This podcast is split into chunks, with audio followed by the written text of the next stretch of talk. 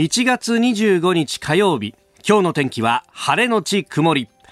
ニッポン放送飯田浩司の OK! Cozy up!。朝6時を過ぎました。おはようございます。ニッポン放送アナウンサーの飯田浩司です。おはようございます。ニッポン放送アナウンサーの新行市佳です。ニッポン放送飯田浩司の OK! Cozy up!。この後8時まで生放送です、えー、今週は大事な大事な1週間でありまして、はい、えー、経済外交オミクロン工事ワールドウォッチと題してお送りしております。で昨日ですね番組が終わった後さっきね上柳さんとの掛け合いでもちょっと話に出ましたが、えー、自民党の高市政調会長にインタビューに行ったんですよ。で、あの、予定よりもですね、結構早く着いて、で、早めにセッティングもできてですね、で、あの、政調会長応接室でこう待っていたら、あの、高市早めに着きましたんで、よかったら始めましょうか、なんて、えー、あの、係の方が言ってくださってですね、はい、早めに来てくださったんですよ。えー、結構時間に余裕があって、いっぱい、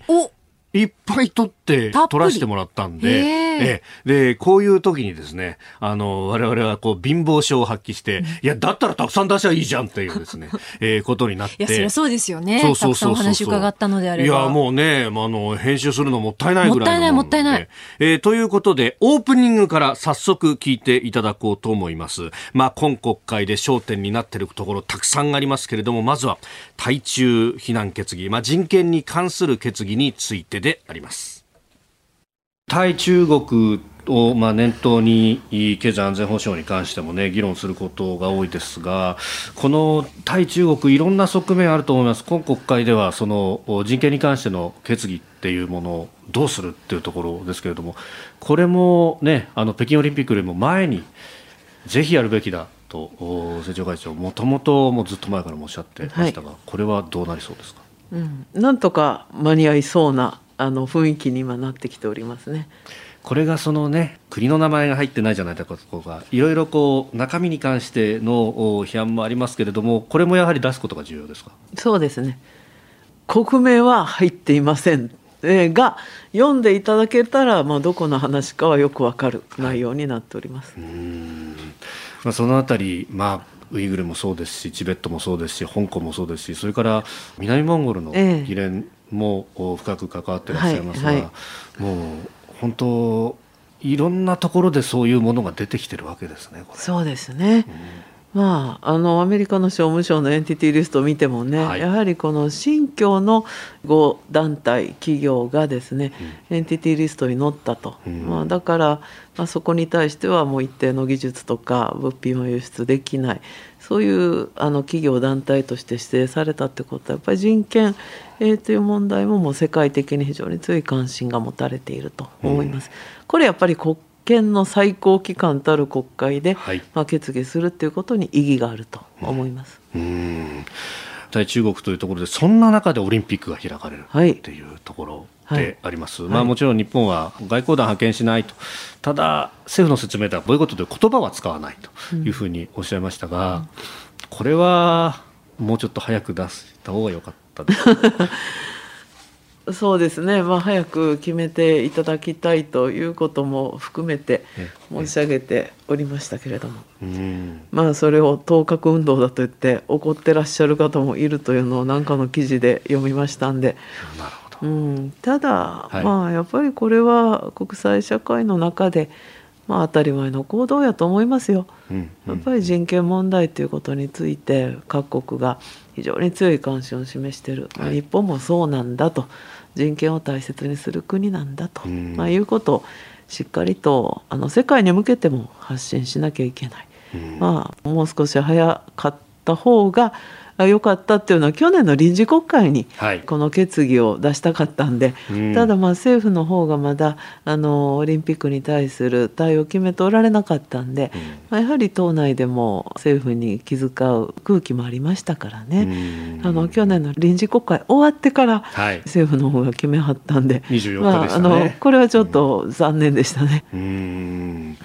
まあ、この人権問題、自由で開かれたインド太平洋って方は、日本が率先して、マルシー日本でこれ出してきて、えー、やってきていると、まあ、そう考えると、日本に対する期待みたいなものっていうのもこれ世界から大きいんじゃないかと思うんですが、うん、どうですか？そうですね、うん、クアッドもね、はい、えー、今度日本で開催されるということで、うんうん、まあ、地理的な条件考えても有志国と連携していく、まあ、その中心に日本があるっていうのはいいことじゃないでしょうかね。もともと政調会長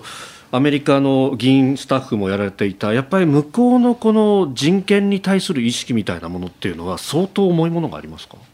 いや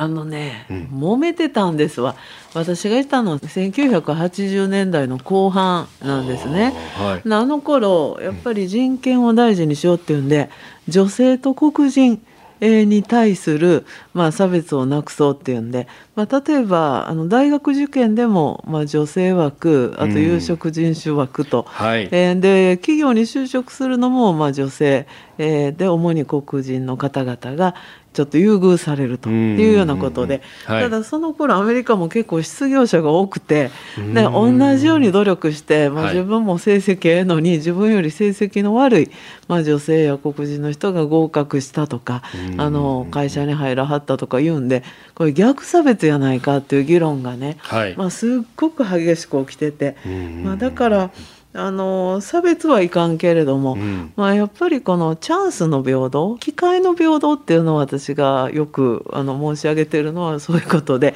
無理無理結果の平等にした場合に、誰かがあの煽りを食らうんで、まあ、結果の平等が行き過ぎてしまうとまた別の意味の議論が出てくるんやなっていうのを、まあ、あの頃つくづく感じましたね。その議論がまさに今日本でもね、ね、はい、起ころうかっていうような、まあ、まだそこまで表面的にはなってないですけど、ネットなんかで話が出てきてるっていうのは、ちょっと心配な流れになってるのかなあでも私も初入閣した時、はい、平成18年ですね、大昔で、まあ、あの頃科学技術とかイノベーションとか IT とか、はい、まあ、そういうのを担当する内閣府の特命担当大臣になったんですけど、やっぱり周囲の国会議員からですね女性枠だとかあと性転換したいとかなんかいろんなことを言われてしもって辛かったですね反対に。そんな風に見られてるんかと、まあ、本当の実力つけていかないかんなと、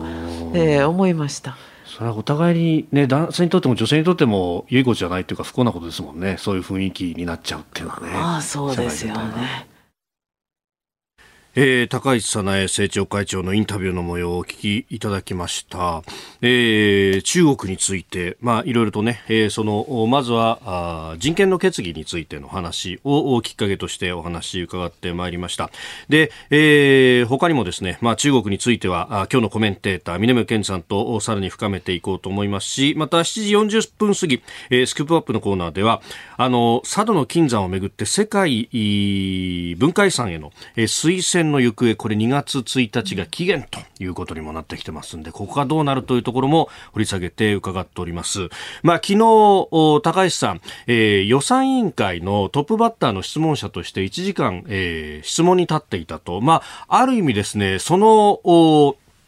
質問を受けて、うん、えー、政府のがどうだったか、あの、自分の質問はこういう人だったんだというようなところも含めて、まあ、解説のような形で、えー、伺っております。ぜひ、ご期待いただければと思います。そして、あの、経済政策について、まあ、こういったね、あの、男女の圧力等々っていうのも、結局、こう、雇用の椅子が限られてる中でどうするってところから生まれるっていうような話もあったので、あの、経済政策についても聞いておりますが、これは明日、え、えー、高橋洋一さんの日にですね、また深めていこうと。こういうふうに思っております。あなたの声を届けますリスナーズオピニオンニュースについてのご意見もお待ちしております。えー、今朝のコメンテーターは朝日新聞編集員で元北京ワシントン特派員峰村健二さん。この後すぐ6時15分頃からご登場です。まずは2022年今年の中国の政治動きについて伺ってまいります。そして7時台取り上げるニュースですが、えー、中国軍機39機が台湾の防空識別圏に侵入と23日台湾国防部が発表しております。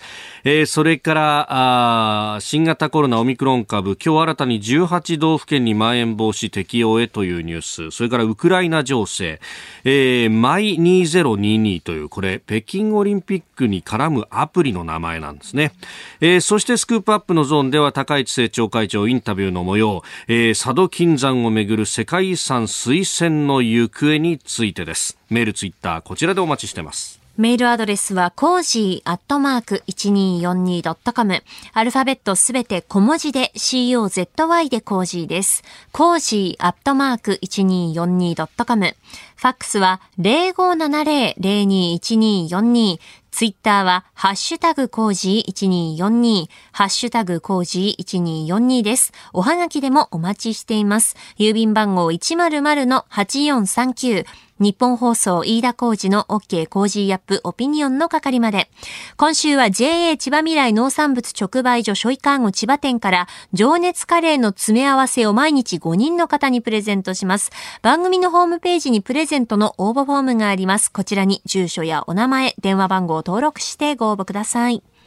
この時間からコメンテーターの方々ご登場です。今朝は朝日新聞編集委員、元北京ワシントン特派員の峰村健二さんです。おはようございます。おはようございます。おはようございます。よろしくお願いします。えー、2022年最初のご出演ということで、えー、遅れましたが、明けましておめでとうございます。おめでとうございます。本年もよろしくお願いいたします。よろしくお願いします。さあ、この2022年がどういう年になるのか、えー、今年の中国政治や中国の動きについて、まずはこの時間じっくりお話しいただこうと思いますが、まあ、オリンピック控えてるというところありますけれども、どうですか、動きますか？そうです。これ、まあ、あのオリンピックはもう極めて今の習近平政権にとって重要な、まあ、イベント、なぜかというと、まあ、その半年後に控えている、はい、えー、第20回の中国共産党大会にこうこれを、まあ、なんとかつなげたいと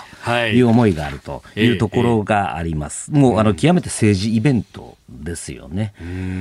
ただ、まあ、あのもっと広い目で見ると実はその、今回のオリンピックだとか党大会っていうだけではなくて実は今年の1年っていうのは中国そしてこの日本を取り巻くこの東アジアの実は国際秩序を決めるこの今後の10年の国際秩序を決める重要な年になるっていうのが私の意義づけというかあの思っています。今後10年を決める。10年ですね。というのはその今回のあの共産党大会では、はい、まあ、おそらく今習近平国家主席が、まあ、続投するか、3期目をやるかどうかっていうのは最大の焦点になるわけですね。となってくると、もうもしそこで、えー、3期目になった場合っていうのは、はい、おそらくこれ、まあ、3期じゃ終わらない、ひょっとしたら4期。で習近平氏が言っている2035年までやる可能性が国家トップをやる可能性があると。はい、ということを考えるとこの党大会までのこの10か月余りに、が一番まあ中国にとってみると一番この弱い時期脆い時期なんです。はい、というのは、これ、裏を返すと、中国がもう最後言うことを聞くかもしれないという時間なんですね。でおそらくこの今、それアメリカを中心としたあの西側諸国もそこはよく分かっていて、はい、このうち、この10か月の間になんとか、中国をこう少しでもいい方向に持っていかなきゃいけないということで、さまざまなこの外交とか、はい、まあ、情報機関も含めたこのいろんな、えー、せめぎ合いを水面下でやってる状況。というのが今の、えー、状況だというふうに思ってます。これ、言うこと聞くかもしれないっていうのは、その3期目やれるかどうか、まあ、党大会でそれが決まるということですけど、その前までだったら、まあ、あんまり波風立てずに行こうっていうイメージがあるわけです、おっしゃる通りですね、そこは、あの先日ちょっとアメリカの、えー、元、えー、政府高官とちょっと意見交換をしたんですが、おそらく今、習近平氏の頭の中には、はい、もう、えー、例えば台湾情勢も含めて米中関係、今の、えー、皆さんが注目しているウクライナ情勢も頭には多分ないだろうと。ない。おそらくもう今は、えー、中国自分のところの国内のことばかり考えてるだろうそこは私もそう思います。つまりそんな今なんとなくあの日本メディアの論調とか見ていると、まあ、欧米メディアもそうですよね、はい、もう3期目習近平氏の3期目は硬いと、もうこれはもう規定路線100%みたいなこう論調があります。これ私違うと思うんですね。はい、おそんな盤石じゃないわけですか。盤石ではないですね。やはりそんな簡単なことではないんです。というのはその今回憲法改正して今まで2期10年だった国家主席の任期をまああの2018年にこう憲法改正したことによって撤廃したんですけども、この時に相当なその党内のこの反対意見があったというふうに聞いています。はい、なので、じゃあ憲法改正したからすぐいけるよねっていう話じゃないんですね。なのでこれは相当この、じゃあなんでえー、任期を延ばすのか、はい、そのじ根拠は何だ、正当性は何だっていうところを、うん、この10か月かけて一生懸命いろんな工作をする、で対、えー、国内向けにも宣伝をしなきゃいけないという状況にあるわけです。なので、ここがあのもう国内、多分頭の中の99%は国内問題。自分のその任期延長も、えー、見据えた国内問題しか考えてないだろうという根拠です。国内問題っていうと、コロナと経済ってことになりますか？そうですね、これ、実はコロナと経済はまさにこの両輪になっていまして、両輪っていうか、まあちょっと、そうですね、要はその、絡み合いますね。絡み合ってますね。で、経済でいうと、この間のもう発表しましたけど、結構成長率とか、はい、鈍化しているのが著しくなったと。利下げ続けてますね。下げ続けてますね。で、さらにはこの、実はその、じゃあ、えーと、経済衰退が、えー、一番のトリガーになっているのは実はこのゼロコロナ政策というこの習近平氏がやってる政策ですね、はい、つまりもうコロナはいかなるコロナも発生させないんだという、このいやあるある種、この極端な政策です、ね、打ち勝ったっていう大義名分で国家主席まで持っていこうとしてるわけです、ね、そうですね、そこはありますね、このうん、あの西側諸国、アメリカを中心としたこのヨーロッパの国々も含めて、うん、こんなにコロナがだめなのは、うん、あの奴らの体制が悪いからだと、それに比べて見てみろと、はい、我らのこの体制っていうのはゼロ、コロナをゼロに抑制したんだっていうのをやりたいわけです。なんですけども、結局それをやることによって、はい、上からお前らちゃんとやれよっていうふうに、この、指示を受けた地方の役人たちがもう今ある意味命を懸けてそれを実行するわけですね。というのはその命を懸けるっていうあの大げさじゃなくてそれが失敗したら本当に飛ばされたり下手するとお前反腐敗だって言ってこう拘束されてしまうと。はい、でも本当に命がけなんです。実際にそのあの2年前にあのかあの湖北省の武漢で起きた時には、起きた時には、えー、湖北のトップ、えー、あとなんだかあの武漢のトップ。武漢のあの処分受けてるんで、はい、ここはもうあの必死なんですね。となってくるとじゃあもうとにかくコロナを起こさないためにもうどんな経済を犠牲にしてでもっていうこう、はい、なるわけですよ。もうロックダウンして。ロックダウンでももう、うん、とにかく封鎖して経済も止めてっていうふうになってしまうっていうのはこれ最大のこの今年の課題ですよね。ここをどう両立させるのか、難しいですねっていうのが、まあ、あの、新聞的にはそう書くんですが、私は難しいと思います、これは。難しい。どっちかを放棄しなきゃいけないんですけれども、はい、これ、まあ、あの、中国のシンクタンクの関係者なんかに聞いてると、いや、これゼロの、ゼロコロナ政策は、おそらく党大会までは、変わらないよねっていうのは言ってます、やはりこれも掲げてしまってるので、はい、でこの体制間競争体制うちの体制が優位だっていうことを言うためにやはりこれぶち上げた手前、うん、やっぱやめますわっていうのはなかなかいかないですよねここは。でそれでじゃあ経済がどんどん疲弊していけば、はい、これねただでさえ、この経済格差広がってる中で、不満がどんどん溜まってきて、きますね、それが党中央に矛先が向くのかっていうところですよね。そうですね。ここによって、例えばじゃあ、あの、何かこう、デモが起きたとかなった時に、うん、それ本当にあなた3期目やる資格あるんですかっていう、この、なんていうんですかね、誰かが言うわけではなくて、この無言のプレッシャーですね。はい。こういうところとおそらく今、戦ってる状況なんだろうと。その辺のプレッシャーみたいなものをそらすために外に強く出るみたいなことっていうのは？ありえますね。それは十分ありえます。ただ、これ11月までっていうのは、はい、あの、おそらくそれはしないだろうと。党大会乗り切るまでは。そういうことです。あの、もうリスク、いかなるリスクもこう最小限にしたいと思うので、何かこう外に、例えば武力行使に出るだとか、はい、えー、挑発的な行為に出るっていうのはちょっと考えにくいだろうと。なるほど。いうふうには思いますね。そうすると、じゃあその中で日本外交どうなんだという話、え、えー、今日そのあたりもじっくりとお話しいただければと思います。ここが気になるプラスのコーナーです。スタジオ長官各紙が入ってまいりました。えー、まあ、今日もですね、えー、一面コロナについてというところが多いですね。えー、後ほど取り上げますが、まん延防止等重点措置18の道府県追加へと。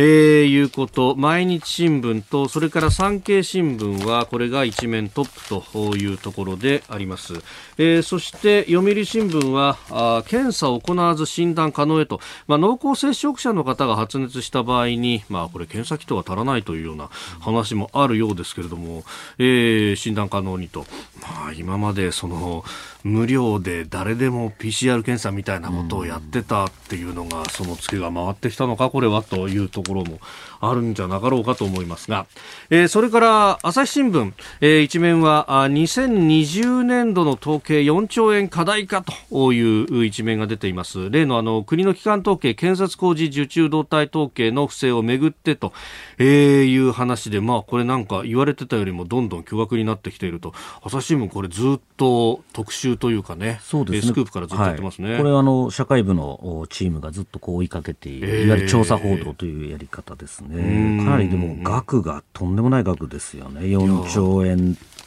課題っていうのはね。そうですよね。まあこれ山際大臣、経済再生担当大臣は GDP における影響は軽微と判断していると、まあ昨日の衆院予算委員会では答弁してますけれども、まあ国交省いまだ検証中というか、一旦なんかね、あのこういう結果でしたっていうのが出てきたんだけど、まだそれ以上にポロポロ出てくるっていうのはね。いわゆるその危機管理というか、その、はい、コンプライアンス的な最悪な対応ですね。やっぱりこれはもうしっかりこう自分たちでこう自助努力がないっていうことをバレてしまう、はい、露呈しちゃったわけですよね。えー、それからこうちょっとですね気になる記事というか、まあ、あんまりこうね、えー、暗い話ばっかりでもあれだなというふうに思ったので、えー、読売の文化面にですね、えー、一つ直木賞に選ばれました今村翔吾さんの、えー、手記が載っております。で、えー、その見出しが熱い祭りの日々の終わりと始まりというふうに書いていらいますが、えー、今村さん、まあ、これもご存知の方多いと思いますけれども30までダンスのインストラクターをやっていてそこから一年発起してえー、まだその時一文も書いていなかった一編も一節も書いていなかったけれども、えー、直木賞を目指すと、はあ、まあ、これなんかもともとそのダンスを教えた子どもたちが目指せ直木賞って書いた横断幕を作ってくれたんだと。で、えー、お前ら直木賞ってどんだけすごいか知らんやろと思いながらも よっしゃ取ったるわと。いうふうに。で、それを、あの、インタビューなんかでも、こう、ポロッと答えたら、こう、どんどん一人歩きしてってと。有言実行のこの一番いいパターンですよね。そうなんですよね。ただ、本当有言だけじゃなくて、実行の部分も、それから、あの、毎朝、朝7時に起きてすぐに着手、深夜2時3時まで原稿を書き続ける日々を送ったと。2018年正月からずっと一日たりとも欠かすことがない。この姿を見て編集者たちも本気だっていうふうになって、周りがどんどん盛り上がっていったんで、1回目直木賞にエントリーされて逃し、2回目ノミネートされて逃した時には、周りの編集者が涙を流して悔しがるほどだった。その、こう、祭りが終わってしまうからこそ、ちょっと寂しさがあるっていうふうに書いていて、ただ、次に何かっていうのをですね、匂わせながらこの式終わってるんで、なんですかね、ノーベル文学賞でも行くのかなって。ね、こういうなんか、大きな声で有限まず声に出してそこから動いていくっていうことって結構世の中があるかもなと私も本書くの苦手なんですよね、うん、僕も戦時書くのにヒーヒーしてますがえ、えー、ということでここが気になるプラスでしたさあ、そしてここで番組からのお知らせです。飯田浩二アナウンサーと私、新業でお送りしている飯田浩二の OK 工事アップ。今週はこの特別編成が走っています。経済外交オミクロン工事ワールドウォッチ。東京有楽町から世界のニュースを網羅してお送りしております。コージーワールドウォッチ6時台前半から一緒に早出でお送りするコメンテーターの皆さんは明日26日水曜日は数量政策学者の高橋洋一さん。27日木曜日作家で自由民主党参議院議員の青山茂春さん。28日金曜日は外交評論家で内閣官房参与の三宅邦彦さんです。そして、えー、今日と明日のゲスト、自由民主党高市早苗政調会長。与党の政策のキーパーソン、満を持して工事に降臨です。えー、この後7時40分過ぎのゾーンでは、えー、韓国が、えー、いろいろと横やりを入れてきておりますが、うん、佐渡の金山の、はい、えー、世界文化遺産への推薦についてというところをこれもじっくり聞いております。えー、そして金曜日になりますと、政府の新型コロナ対策分科会委員で内閣官房参与岡部信彦さんも出演します。さらに朝6時40分過ぎの黒木瞳さんの朝ナビには、サッカー元日本代表の大久保嘉人さんが毎日登場しています。そして、ご好評にお答えして、プレゼント千葉の情熱カレーを再びあなたに。今週の日本放送飯田浩二の OK 工事アップ。特別列車有楽町感動線工事号ダッシュアス。えー、今朝のコメンテーターは朝日新聞編集員峰村健二さんです。引き続きよろしくお願いします。よろしくお願いします。えー、メールやツイッターまあ今日はですねオープニングから高市政調会長のねインタビューの模様をお送りしましたんで感想もすでに届いております。後ほど7時40分過ぎのゾーンで、えー、佐渡の金山の世界遺産推薦に関してのね話も聞いてますんで、えー、ぜひお楽しみにいただければと思いますが、えー、お名前ない方メールでいただきました。初めてメールします。高市さん関西弁が時々出ますがいいですよね。国会でもお願い願いしますよ。イントネーションがいい、えー、国会議員が全国からの集まりだということが分かりますからと、えー、いただきました。またあ大学1年生18歳のリーさん。えー、おはようございます。高市さんのインタビュー聞けるということで楽しみです。高市さんの人柄も好きで政治に興味を持ちました。といただきました、うん、まあ本当きっかけはね、えー、何でも興味を持っていただくというのはいいことですよね。そうですね、う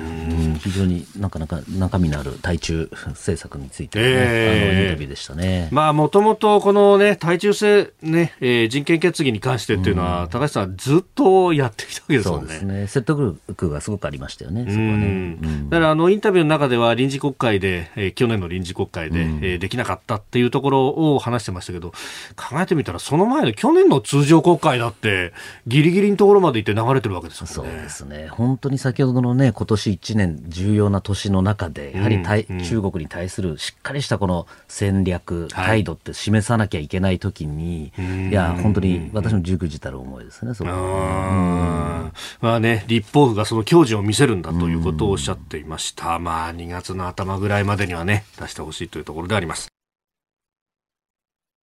あなたと一緒にニュースを考える飯田浩二の OK 工事アップ。7時台もコメンテーターの方々とニュースを掘り下げてまいります。えー、今朝は朝日新聞編集員、峰村健二さんです。改めましておはようございます。おはようございます。よろしくお願いします。よろしくお願いいたします。峰村さんには番組エンディングまでお付き合いいただきます。では、7時台最初に取り上げるニュースはこちらです。中国軍機39機が台湾の防空識別圏に侵入。台湾国防部は23日中国軍機延べ39機が台湾の防空識別圏に侵入したと発表しました。1日あたりでは今年最多で去年10月延べ56機に次ぐ多さです。まあ、今年最多といっても年が改まってね、えー、20日余りということではあるんですが、はい、これは中国軍どういう狙いがあるんですかね？もうこれはひとえに、この、はい、なんですかねあ、特にアメリカ、日本に対して、もちろん台湾にもですけども、対して強い態度をこう反応すると、俺たちは譲らないぞというこの姿勢ですね、ただこれ、裏を返すと、実はこの水面あの水面下というか海、海の中で展開している、えこれ、アメリカの空母を中心としたこの動きっていうのは、非常に今、あの活発になってるんで、それに対するあくまでリアクションという要素もありますよ。ね。それだけ、まあ、あのアメリカがもう本気になって、この台湾にあの関与してきてるということの裏返しでもありますよね。なんか22日にはあのアメリカの空母と日本のマヘリ搭載型の護衛艦の演習があったりとかして、はい、その辺もこう見てたんじゃないか非常に強いと思いますね。でもこれまでみたいなこの一緒に走るとかいうレベルではなくて相当この深いこの演習をしてるんですね。はい、でこの動きを見ていても、はい、えー、米軍の関係者なんかに聞くともう完全に台湾有事を意識したこの演習の中身にどんどんどんどんアップグレードしているというところがあの大きいと思いますね。質がこう向上しているというところが大きいと思います。で、そこに、まあ、我々の海上自衛隊もいるということは、もう一体となってこれは運用していくそうですね。まさにこの間、あの、安倍元総理がおっしゃってた台湾有事は日本の有事。もう当たり前のことなんですね、これは。もう日本、むしろ日本が主役なんです、本来ならば。というのは、その正正面に立たされてるわけですから、はい、これはもう当然の動きですし、ここはもう本当にいか、どれだけ連携できるかにかかってますよね。うんこれね、あの、アメリカ軍は、それこそ、グアムムの基地のあたりに、えー、原子力潜水艦が来たぞっていうのをわざわざ広報して見せるっていうようなことを先週やってましたけどね。これも変わりましたよね。昔はその潜水艦ってのは見せないための潜水艦だったんですが、これ潜水艦を出すっていうのは、でも逆に言うとそれだけこう危機が高まってるってことですよね。あえて潜水艦から来てるから、中国の特に空母に対して、お前ら調子乗るなよ。っていう、このある種、すごく大きなこの警告になるので、そのぐらい今、事態が緊迫しているってことでもありますしかも見せたのが戦略ミサイル原潜そうなんですよねあれはだから核ミサイルを積んでいる原子力潜水艦ですよね。そういうことですね。あの、もし何か攻撃があった場合は、報復として、その第二撃っていうんですけども、撃つ、撃つ準備があるよということを示してますし、本来一番深くに潜って静かにしてるものなんですけども。絶対にバレちゃいけないわけですよね、場所が。それをわざわざ見せたと。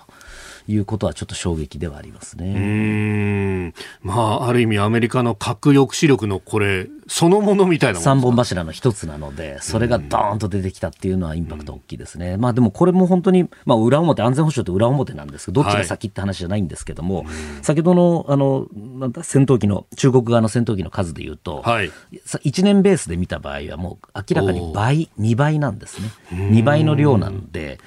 あので、量もさることながら、かなりこの夜間飛行とか、で爆撃機の数が増えてますので、そういう意味ではもう中国軍側としてもですね、本気にこの台湾を取りに行くぞと。いうことを念頭した演習でもあるということも言えますね。その辺、その中国側のシミュレーションとしては、こうやっぱりこう航空優勢を作って、そこから攻めていくという形になってそうですね。まずはこの、えー、サイバーとかあの辺りを使うのは当然なんですけども、うん、その後にこう爆撃ミサイル。はいを中心として、えー、台湾側の戦闘機とかが動けないような状況にして、うんはい、えー、航空で自由に動けるようにして、えー、こうなんですかね、台湾側にこう圧力をかけるというようなシナリオを描いていると言われてますね。うんそれに対して、じゃあ、日本やアメリカ、何ができるかっていうところですよね。もうあの一つしかないと思ってます。これ、あの、うんもし、えー、中国側が、えー、武力行使をしたら失敗するぞというふうに思わせることだけしかないですね。ここはもうだけしかないですし、これが最大のあの一番の抑止になると。いうふうに思ってます。そのためにやはりその先ほど申し上げた日米の連携っていうのができてると、はい、これはただものじゃないなというのを中国軍側に思わせること、そして仮に例えばミサイルなり、えー、何なり爆撃機で攻めたとしても、はい、えー、容易にその航空の優勢は取らせないと。例えばその航空あのなんだ滑走路を頑丈にするとかですね、えー、そのあたりの、えー、対処をしっかりやってますと。いうところを見せることに尽きるというふうに思いますね。えー、まずは中国軍機39機台湾の防空識別圏に侵入というニュースを取り上げました。おはようニュースネットワーク、えー、この時間取り上げるニュースはこちらです。今日新たに18の道府県にまん延防止適用へ。政府は新型コロナウイルスの感染拡大を受け新たに18の道府県にまん延防止等重点措置を適用する方針を固めました。え今日25日に専門家の意見を聞いた上で正式決定する予定です。えこれでまん延防止等重点措置は合わせて34の都道府県に拡大する見通しです。47分の34ということになってくる今回選ばれるところは期限2月20日までということになります。まあえー、この感染者の数がっていうところが、まあ、あかなりね、えー、強調されておりますけれども、もともと確かステージ性を変えるときに感染者の数だけじゃないって話をしてたなってましたけどね、なんかまた議論がこう戻ってるような感じもしますよね。はい、やっぱりもうこれかなりこのウイルスの特性も変わってる中、この2年間あまりこの政策が変わってないなという感じがしますよね。はい私、ちょっと先日、北海道の方で、はい、あのちょっと大学で教えてるものですから、えー、ちょっと北海道にも行ってきたんですが、えー、まあ、地方のこの経済の疲弊、レストランもそうですけど、あとホテルですね、はい、これ、本当深刻ですよね、今、北海道って本来ならばこうスキーとか、そうですね、でもすごく、あの景気が潤って、ってるはずが、はい、もうほとんど今、インバウンドはゼロだと。いう状況の中でもうなんか耐えられないっていう、なんかもう、なんていうの、悲鳴に近いようなこの声があのありましたよね。まあね、今、そのいろんなあ協力金であるとか、あれは無利子無担保でって、えー、まあ、なんとかつないでいるっていう人たち、まあ、その気力がこの2年、ね、どこまで続くかってことになっちゃいますよね。ね。やっぱりこうゴールポストがどんどんどんどん伸びてくると、もうね、あの本来マラソン49、ね、2キロだと思って走ってたら、どんどんなんか気づいたら80キロみたいな話じゃないですか、はい、もういつまでやるんだっていうところですよね。なので、やっぱそこはもう少しこう柔軟な、やはりこの経済とのバランスっていうのが一番この重要に今後なってくるので、そこはもう少しこうなんかね、ええ。あの経済の方も、はい、しっかり考慮したような対策っていうのをもうもう遅すぎるぐらいですけど打ち出すべきかなというふうに思いますね。それこそデルタ株が落ち着いたところで、まあ、一部にそういう議論が、で今までのその指定感染症の、まあ、感染症法上の2類はい、2類相当、ええ。ー、一部一類から、まあ、あの5類相当ぐらいに落としたらどうだというような議論があって、うん、まあ、あの一般の病気の治療と同じような形で、まあ、原則全員入院みたいなことはちょっとやりすぎだというような話があったんですが、うん、ん、そういうこともね、なんか里闇になってしまいましたよね。そうですね。なんか、確かにこれね、すごくまだ後遺症っていうのもあの、えー、あるし、その一般のインフルエンザと違うっていうのは分かるんですけども、そこはね、そうは言いながら、やっぱり重症者のこの数とか、えー、死亡者の数っていうのを勘案した上でっていうところですよね、あと、まあ、特にレストランですよね、この東京都の方針なんかも、なんかお酒が出ると8時、えー、9時まででしたっけ、で出ないと8時とか、もう全く意味不明な、この対処法みたいなことをやってるっていうのもね、2年経って何にも成長してないんじゃないかっていう感じしますよね、まあ昨日の国会の予算委員会で、えー、立憲民主党の泉代表が質問に立っていましたけれども、まあ、それこそ飲食店だけをこうやって狙い撃ちにするっていうのはどうなんだと。これ本当日本のある種の特徴、と独特なやり方ですよね。これアメリカの友達なんかに言うと理解されないですし。えー、ウイルスっていうのは飲食でうつるのかそうまあもちろんね、飲食でっていうこの数字ありますけれども、うん、じゃあそれ、例えば8時までにすれば本当に効果があるのかっていうところですよね。そこもうちょっと科学的に根拠があった方がいいですし、はい、やっぱりその飲食店の人たちにみんなで頑張りましょう、ここまでみんなで抑えましょうみたいな、こう、目標の方がね、あの、いいんじゃないかという気がしますよね。うん。えー、では続いてこちらのニュースです。日本政府がウクライナ全土に渡航中止を勧告。外務省は昨夜ウクライナ全土の危険情報のレベルを2番目に高い渡航中止を勧告するレベル3に引き上げました。ロシアによる軍事行動の脅威で緊迫する情勢を踏まえてのことです。アメリカの国務省はウクライナ駐在のアメリカ大使館員の家族に対して国外への退避を命じたということなどなど、まあ、これ、情勢緊迫してきてますか、ね、もう危機はあの明らかに一段上がってるっていうことですよね。まあ、確かに今のこのロシア軍の動きなんかを見ていると、はい、極めて緊迫はしてるなという感じはします。ただこれ一方で、ええ、アメリカ側の対応もこれかなり、えー、問われていますよね。これ先日のあの会見なんかでバイデン大統領が、はい、あの小規模な、はい、軍事衝突ならば、そうですね、というようなことを言ってったと、そのあたりの発言がこのロシア軍の今回のここ何日かのこの強硬姿勢を導いているところもありますよね。あの会見、まあ、現地19日に、えー、ちょうど就任1年を前にしての会見でしたけれども、はい、まあ、ある意味小規模なあの侵攻であれば、うん、まあ、制裁をがっつりやらずに緩めるみたいなふうにも取れる発言をして、そうですね。で、これしかも記者から確認されてましたよね。はい、そういうことなんでしょ？うそうですね。そこで本来ならもっと、いや、そうじゃないんだってあの、もっと言い直さなきゃいけないのに、そうじゃなかったってことは、結局じゃあやっぱり本心なんじゃないかっていうに取られてしまいますし。えー、まあ、後で報道官がいくらね、訂正したところでと。厳しいですよね。おそらくその、大統領自身はいろんなブリーフィングを受けてるわけですから、はい、そこでの話が出てしまってる可能性もありますし、あ、これロシアから見、プーチン大統領から見ると、あ、はい、ロシア大丈夫、あ大丈夫だと、これあの、ロシアがいくらやっても、あの、小規模ならいけるねって思っちゃう可能性はありますよね。本当、それをこうね、何か保護するためなのか、週末ね、えー、大統領別荘で、えー、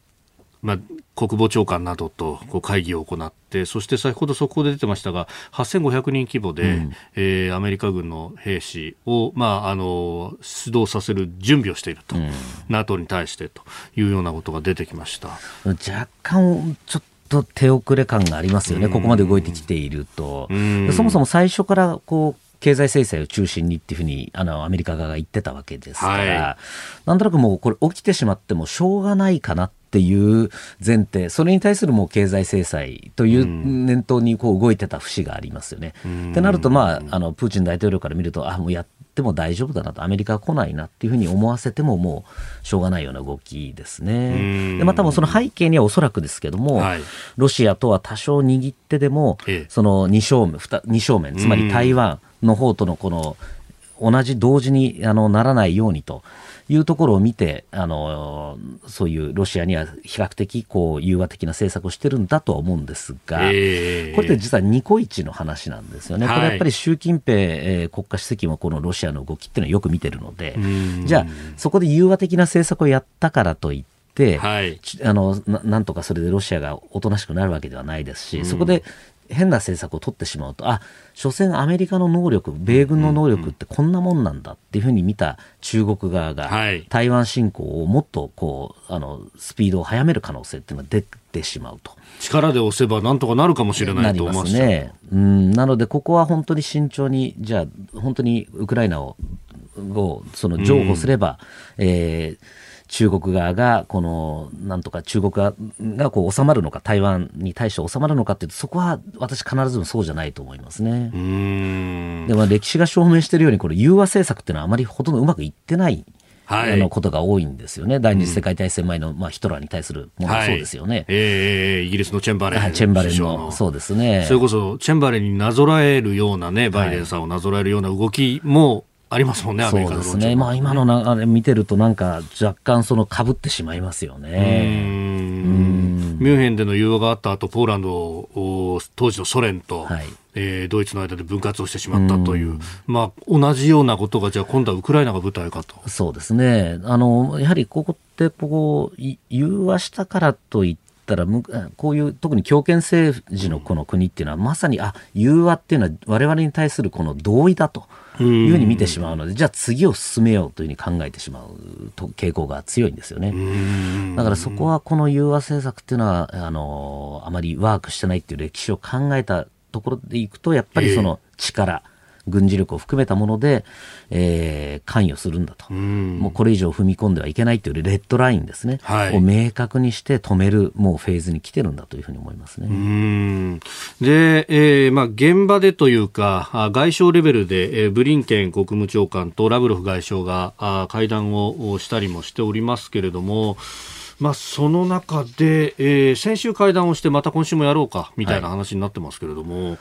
うんロシアからの安全保障に対する提案にどう答えるかですよね。そうですね。これもかなりロシアの要求っていうのは高い球を投げていますので、これを飲むことはまあちょっと考えにくいと。まあ、NATO の東方拡大は一切だめだっていうふうに言っているわけですね。そうですね。ただ一方でこれ、えっ、ー、と、アメリカ側も、軍事演習を抑制するみたいなことをこう提案しようとしてたりするっていう報道もありますよね。そうですね。これも先ほどの、あの、先ほどの融和政策の一つにつながりかねないということを考えると、これは慎重にやらないと、あ、あの、アメリカが結局そのディール、力に負けたね、はい、折れたねっていうふうに、ロシア側に取られかねないってことですよね。続いて、教えてニュースキーワードです。マイ2022。カナダのトロント大学で情報技術などを扱う研究所は今月18日、北京オリンピック・パラリンピックの参加者が利用するアプリ、マイ2022について、暗号化の欠陥で第三者に情報が流出する脆弱性などの問題があると発表しました。えー、IOC は重大な脆弱性は見つからなかったということとともにですね、インストールは義務ではないという声明を出したということのようです。いや中国でっていうと、この情報がどうなるっていうのはね、どうしたって気にしますよね。そうですね。これもだから、ね、IOC はそう言ってますが、うん、どう考えてもこのアプリ自体の脆弱性もありますし、はい、そもそも中国にはもう国家情報法という法律があるわけですから、はい、これはもうすべての、えー、中国の組織、個人っていうのは、うん、えー、政府の、中国政府のこのスパイ活動、に協力する義務があるって法律があるわけですから、はい、そういう国でこういうアプリをまず入れることのリスクっていうのは極めて大きいですよね。これ義務はないと言ってますけども、中国側は基本これ、えー、参加する記者も含めてですけども、はい、あのアプリをインストールするようにもうほぼ指示してますので、これはあのしないと例えばそのいろんな競技の例えばなんですか、ね、これ概要が分かんなかったりとか。情報は取れないなので事実上もこれ入れなきゃいけないアプリだというふうなことですよね。私も2008年の,、はい、あの夏の北京五輪の時にも、はいあの現地の選手村とかに入って取材をしてたんですけども、今でも印象的だったのは開幕式の時に、はい、えー、その開幕式のあの、えー、鳥の巣で鳥の巣って言われた、ね、えー、あの中に入って、はい、えー、あのその中の、えー、アプなんだあの Wi-Fi につないで、はい、でこの公式オリンピックのあの公式のこのウェブサイトにつなごうとしたらですね、はい、あのウイルス検索がパッと出て、えー、これは危険なサイトですって 出たのが今でも覚えてますけども、あ、やっぱ危険なんだなっていう。少なくとも、えー、あの、アメリカの、なんだ、ウイルス、うんうん、ウイルス、検知サイトはこれ危ないよっていうふうに見たと、はい、いうことですよね。ってことを考えると、もうこの、えー、十数年経ってもっとこのアプリなりこういう技術っていうのはもう向上してますので、はい、これ極めてリスクが高いものだろうというふうに思いますね。まあこれね、あのオランダの選手団でしたか、そうですもう、はい、自分のスマホは持っていくなと。専用のものを逮捕するからじゃないと情報何抜き取れるか分かんないぞというような、ね、ことまで出てきてますよね。あの本当にその通りですね、これはもうあのオリンピック選手だけじゃなくても、はい、あの日本のこの中国に行くビあの全てのビジネスパーソンにお勧めしたいんですけども、これもデカップリングでしかないです。あのもう私もやってるんですけども、デバイス、はい、もうパソコンも含めてですけども、これ中国にあの持ってくようの例えば中国の携帯。とそれはもうあの中国のアプリだけしか入れないようにする。で普段使ってるこの日本の携帯には中国のアプリは入れないっていうのこれが一番安全ですよね。あえー、でそこでこうデータとかも共有はしないという、ね、そうですね。例えばこの間もあの問題ありましたが TikTok の問題、はい、情報を抜き取られてるんじゃないかっていう話もありまして、あれもあの我々あの同僚たちとこう調査報道という形で本当にその TikTok 危ないのかっていうのを調べたんですけども現状では、まあ、あの抜き取られてはいないんですけどもその構造として能力として抜き取る能力はあるアプリだったと。つまりその例えばあのアップデートとかして、はい、あのするとひょっとしたらすぐにそれは情報を抜き取れるようなあの能力は持っているということが分かったんですね。ということを考えるとやはりそこは、あの危険性があると。い。うことを考えると、この中国用とそれ以外っていうのはこれを分けるっていうのが一つのあの防衛策だというふうに思います。あのいう何かことをなすときに意思と能力って話がありますけれど、はい、能力的にはできるってことはあとは意思の部分、えー、党中央なり何なりが指示を出すだけでずがさっと情報が手に入るそうですね、これやっぱり能力がすごく重要なんですね、はい、であのやっぱり意思はもう0.1秒で変えられるわけですから、取れって指示出したらもう終わる話なので、はい、そこはもうこのアプリ自体があの危険性があると思っておけばいいだろうというふうに思いますね。これも実際もアメリカのビジネスパーソンたちも、かなりもう、そうですね、2010年代から始めてる話なんですね。中国出張行くときは、もうあの捨てる携帯とか、捨てるパソコン持ってくっていうのはやっていた話なので、ここは日本のこのビジネス界の方がもうちょっとこの辺の警戒度は薄いなという印象はありますね。なるほど。えー、今日のキーワード、マイ2022、えー、冬季北京オリンピック・パラリンピック向けのアプリについて、まあ、そこからサイバーセキュリティというところをお話しいただきました。続いて、ここだけニューススクープアップです。この時間、最後のニュースをスクープアップ自由民主党、高市早苗政調会長。今週の OK 工事アップは経済外交オミクロン工事ワールドウォッチと題してお送りしております今日と明日は日本の政策のキーパーソン、え自民党高市政調会長のインタビューをお送りいたしますで、この時間はですね、韓国反発佐渡金山をめぐる世界遺産推薦の行方について伺ってまいりました。ではお聞きください。高橋さんおはようございます。おはようございます。よろしくお願いいたします。撮っているのがですね1月24日の月曜日の夕方であります。今日は朝から予算委員会でトップバッターで質問にも立たれて、はい、えまず最初に地方からいろんな声がありますとおっしゃられて、はい、で佐渡のね、はい、えー、世界遺産登録について、ね。はい、これをあの2月1日の期限までにきちんと申請を出すのかどうか、ええ、まさにこの1週間ぐらいっていうのが。そうですね、うん、でもこれ今年出さんかったら、もう来年以降出したら、もう絶対ダメやと思いますね、まあ今年の2月1日に、まあ、政府から佐渡の金山をユネスコにあの推薦していただいたら来年の夏6月には結果が出るわけでございます、はい、ただ来年の夏を過ぎてしまうとですねこれユネスコあの世界遺産委員会の、まあ、委員国の中で人気切れになる国が出てきて、来年の秋から韓国が、はい、えー、委員に入ってくると。入れ替えがある。入ってくると、うん、あの、うん、いうことを外務省から聞きましたんで、まあ、それやったら余計大変な話になってしまうんでなんとか今年かなと、えー、思っております。でまあそもそも佐渡の金山言うたらこれ、江戸時代のね、うん、あのまだ機械化されてなかった鎖国されてた日本の中での伝統的な手工業で手作業でやってたにもかかわらず、はい、えー、ものすごく質の高い金を大量に生産してたと、うん、でしかも、まあ、17世紀の世界最大の金産地だったということですから、あのやはり江戸時代えのものなんですね。まさにその黄金の国ジパングのゆえんだったところがあそこであるということですよね。そうですね、でも新潟県の方々20年以上ね苦労して、はい、これなんとか世界文化遺産にしたい言って頑張ってきはったんで、まあどないしても今年度政府からユネスコに推薦してほしいというのがもう地元のお声です。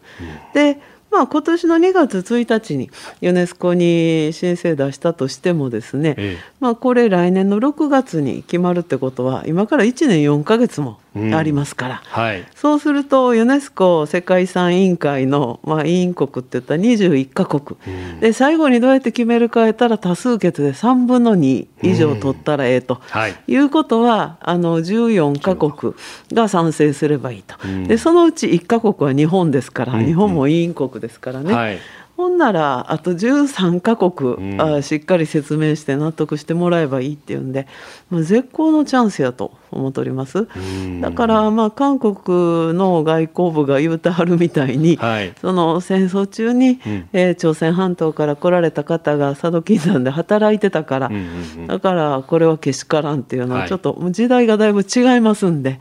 全く別物の話やろうなと思っております。韓国がそう言い出しているその根拠として、これは世界記憶遺産の方だと思うんですが、うんうん、えー、関係国が反対している場合というのは登録してはいけないんであるというのを前面に押してますが、これって文化遺産とは違う話でもう全く別物ですね、うん、まあ、記憶遺産っていうのは、あれは対象もですね、うん、あの絵とか文書とか、うん、映画とかあの、ああいうものでございます。それとあのもう記憶遺産と世界文化遺産も全く別物。でございます。特にまあ佐渡の方はこの産業遺産ですからね、はい、だからこれはもう記憶遺産のルールをそのまま当てはめられるようなもんじゃないし、でまあそもそも、あの当時国同士で話しなさいって言ってもその江戸時代の佐渡の金山にとってですね、はい、えー、韓国は当事国ではありませんので、うんうんうん、まあ、ここははっきりと政府から説明していただきたいですよね。うん。その辺のこう韓国に対しての説明だとか、えー、あるいはこう登録をどうするって、うん、別に今年この2月1日までに推薦しないとは言ってないですもんね。外務大臣はそこまでは言ってないですよね。そうですね、うんただやっぱり去年の12月28日にね、はい、まあ、文化庁の文化審議会が、まあ、佐渡の金山がいいということで選定しはった時に、うん、まあ、同じ日に、まあ、これは選定はしたけれども決定ではないと。政府内でこれから総合的な検討を行うというのが同時に発表されたのが妙に気にかかってはおりました。はい、ほんなら案の定、その去年の12月28日に、まあ、韓国の外交部がこれはもう佐渡の鉱山まあ、向こうは鉱山と呼んでますけれども、うん当時、まあ、韓国人の労働者が働かされてた場所だからダメと、えー、いうことで抗議をしていたと。まあ、いうことなんで総合的な判断っていうのが一体どういう内容なのか、ってことですね。でももう明確に江戸時代の手工業ですから、これはもうしっかりとあの言い切ることが大事と思います。うん。まあ、これでもし取り下げるみたいなことになっても、特定の国にいろいろとこう気を使ったんだなってこう思われること自体がなんか日本国にとってもあんまり良くないような気がするんですがいやあんまりどころかむちゃくちゃ良くないですよ。ですよね。ええ、うん、だってあの、まあ、佐渡の金山に関してはもうあのお地元でもですね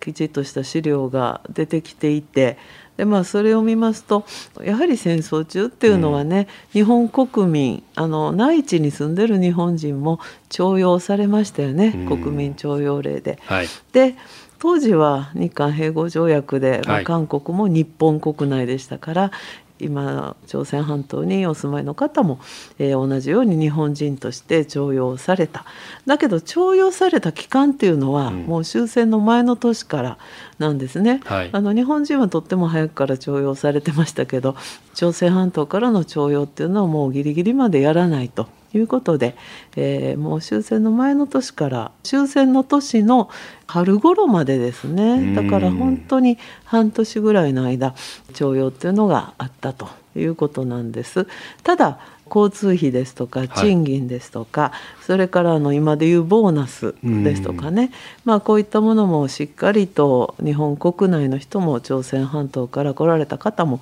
同じように支払われてて、でちゃんとあの家族連れやったら住居もまあ、無料であの使っていただいてと、まあ、いうようなこと。あと運動会とかいろんな娯楽、えー、も一緒に楽しんでたと、まあ、いうようなことも、まあ、お地元の記録文書に残ってますんでね。まあ、これはあまりこの歴史問題特に戦争中の話に引っ張っていくっていうのは無茶やなと思います。あくまでも江戸時代の伝統的手工業でございます。えー、お聞きいただきましたあ政調会長インタビュー佐渡の金山の世界文化遺産登録に向けてというところ、えー、江戸時代からじゃあ韓国の人来てたのって そういうわけじゃないわけですよね。全く関係ない話ですね。いやもうこれ本当に、はい、今本当にあの高市さんがおっしゃってる通りですよね。これも本当に極めて日本のこの姿勢が問われていると思います。はい、で先日実はあの、安倍元総理とちょっと個別にお話しする機会があって。、はい、でこの金山についてもあの極めてこの総理も関心を示していて、これはもう絶対に申請すべきだというのはもう断言されてましたね、でそこに対してまあ岸田総理が最終的にはまあきっと適切な判断をされるだろうというのをおっしゃってましたけれども、やはりこの一つ、この外務省の人間なんかと話していると、はい、まあ、韓国の大統領選があるから、あのちょっとそこは外交的な配慮みたいな意見があるやにちょっと側分しましたけれども、これ、大統領選があろうがなかろうが関係ない話で、でむしろここでこの変な前例を作ってしまうとですね、はい、もうこの世界遺産自体がもう出せなくなるというようなことにもつながりかねないですよね。この変な外交的配慮をすることが逆になんかその誤ったメッセージを送ってしまうというふうに思いますよね。うんもう地元はねこれに向けて相当こうキャンペーンもやったりとかお金も出してるわけだし、ね、だったらこのもともと最初の段階でそのことをねあの、国としてもあの無理だからやめときなさいと。言っといてもらった方がいいはずですよね。これやっぱり地元の新潟の方々に対しても非常に失礼なもしこれ申請しないとなればですね。何だったんだってそこしっかり説明しなきゃいけないですし。まあ、昨日のね、あの、予算委員会での外務大臣答弁なんかを聞いてると、申請しないと決めたわけではない。2月1日が期限であると。あと1週間あるということですよね。まあね、そこで、まあ、この1週間でしっかりした判断をしてもらいたいというふうに思いますね。うん、はいえー、高橋早苗政調会長インタビュー、明日もこの時間6時台とお送りいたしますので、えー、ぜひお聞きください。以上、スクープアップでした。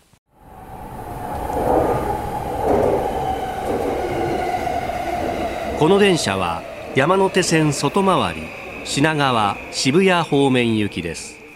次は有楽町有楽町お出口は左側です地下鉄日比谷線地下鉄有楽町線はお乗り換えです The next station is 有楽町 JY30 The doors on the left side will open Please change here for the Hibiya subway line and the Yurakucho subway line.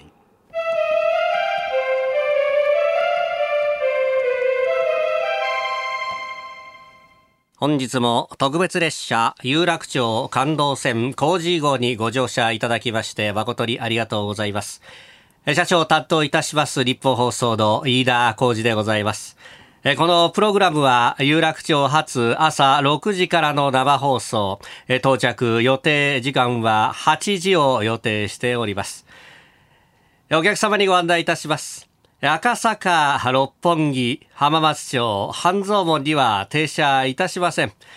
えー、繰り返しますが有楽町の日本放送でございます。どうぞお間違いのないようにご注意ください。特に渋谷方面へのお間違い大変多くなっております。ご注意くださいませ。それでは車内のご案内を申し上げます。はい。同じく担当いたします。日本放送の新業一華です。お弁当、お茶、コーヒーはいかがでしょうか最初に、この期間、番組にご乗車いただいたお客様には、抽選で千葉県の特産品、情熱カレーが毎日プレゼントとなります。皆さんにチャンスがありますので、ふるってご参加ください。そして、この期間は社内にスペシャルなゲストの方をお招きします。自由民主党の高市早苗政調会長です。とっておきのお話をぜひお土産にどうぞ。さらに、連日登場のコメンテーターの皆さんは、月曜日、須田慎一郎さん。火曜日、峰村健二さん。水曜日、高橋洋一さん。木曜日、青山茂春さん。そして金曜日は三宅邦彦さん。外交、経済、オミクロン対策。各界のエキスパートの皆さんを取り揃えてお送りいたします。改めまして、ご乗車のお客様に重ねてのお願いでございます。ただいま2ヶ月に一度のラジオの特別警戒を実施中でございます。特に1都3県にお住まいで、え、まあ、周りの皆様に何か、あ不審と言いますか、何と言いますか、アンケート的なものが届いていらっしゃるようであれば、まあ、細かくは申し上げませんが、一つご配慮のほどよろしくお願いいたします。平日、月曜から金曜の朝6時から8時の2時間。日本放送の飯田浩二の OK コージーアップとお書き添えください。ご乗車の皆様の何卒ご協力を一つよろしくお願い申し上げます。特別列車有楽町感動線コージー号、まもなく定時で予定通り有楽町を発車いたします。それでは出発進行ドア閉まります。ご注意ください。